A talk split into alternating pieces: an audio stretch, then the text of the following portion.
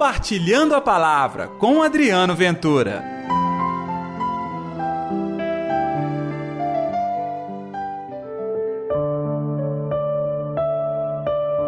Todo reino dividido internamente será destruído.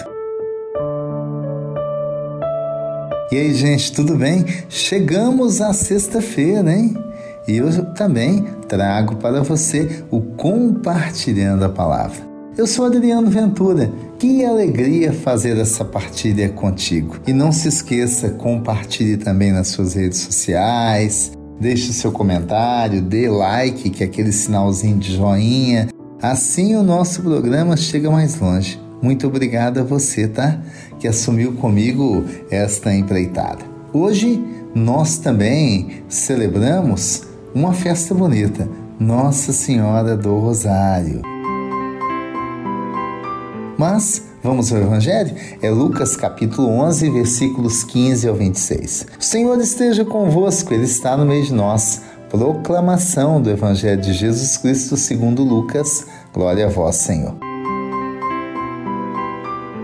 Naquele tempo, depois que Jesus expulsou um demônio, alguns disseram: é pelo poder de Beuzebu, chefe dos demônios, que ele expulsa os demônios. Outros, para tentar Jesus, pediram-lhe um sinal no céu. Mas, conhecendo seus pensamentos, ele disse-lhe: todo reino dividido internamente será destruído. Cairá uma casa sobre a outra. Ora, se até Satanás está dividido internamente, como poderá manter-se o seu reino?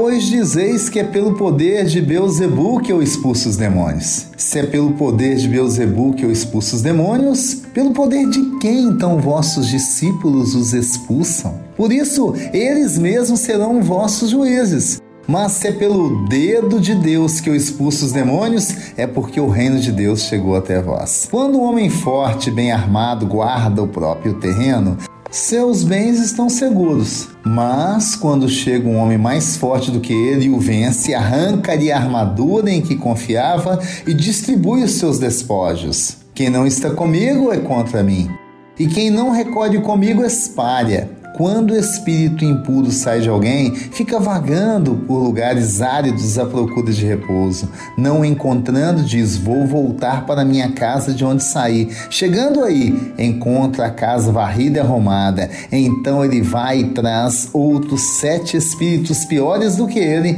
e entram e se instalam aí. No fim, o estado desta pessoa fica pior do que antes. Palavra da salvação, glória a vós, Senhor. Garanto que você se assustou com o evangelho de hoje, né? Demônio para lá, para cá, demônio expulso e voltando de maneira perversa para dentro de alguém. Pois é, gente, este mundo é cercado por forças do bem e forças que nós entendemos que não vêm de Deus. São os demônios decaídos e o demônio o chamado príncipe deste mundo. Quantas inspirações ruins, perversas vêm em nossas vidas e nós não damos conta de suplantá-las com a fé?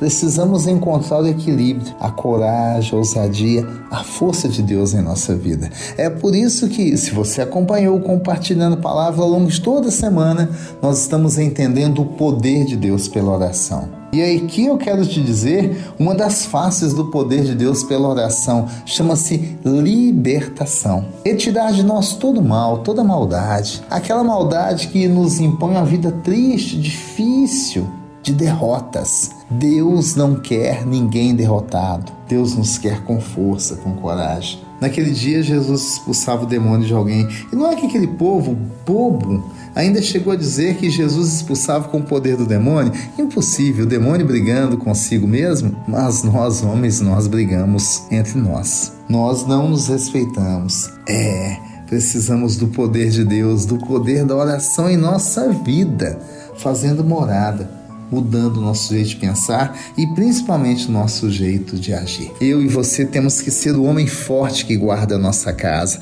Guarda como? Com armas? Não, não, não, não, não. Com o poder da oração. É o que nós vamos fazer agora. Pedir a Deus o poder da oração na minha vida e na sua vida. Vamos orar?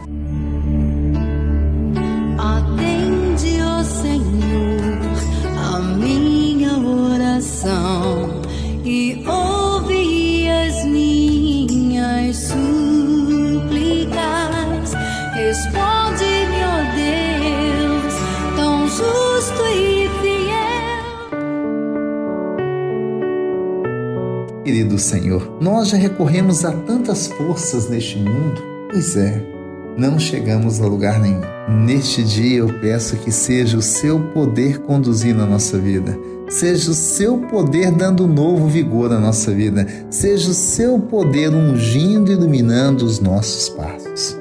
Pela intercessão de Nossa Senhora Rainha da Paz. E hoje nós chamamos Nossa Senhora do Rosário. No encontro com Deus, na oração, aconteça em nossas vidas o poder, o poder, a graça, a bondade, sem perder a humildade e a unção. Sim, querido Deus ensina-nos a orar e a experimentar o poder da oração em nossas vidas. E assim seja, em nome do Pai, do Filho e do Espírito Santo. Amém. E pela intercessão de Nossa Senhora da Piedade, padroeira das nossas Minas Gerais. Gostou do programa de hoje? Então, continue orando, pedindo a Deus essa força, essa coragem. Amanhã tem mais. Até lá. Compartilhe a palavra você também.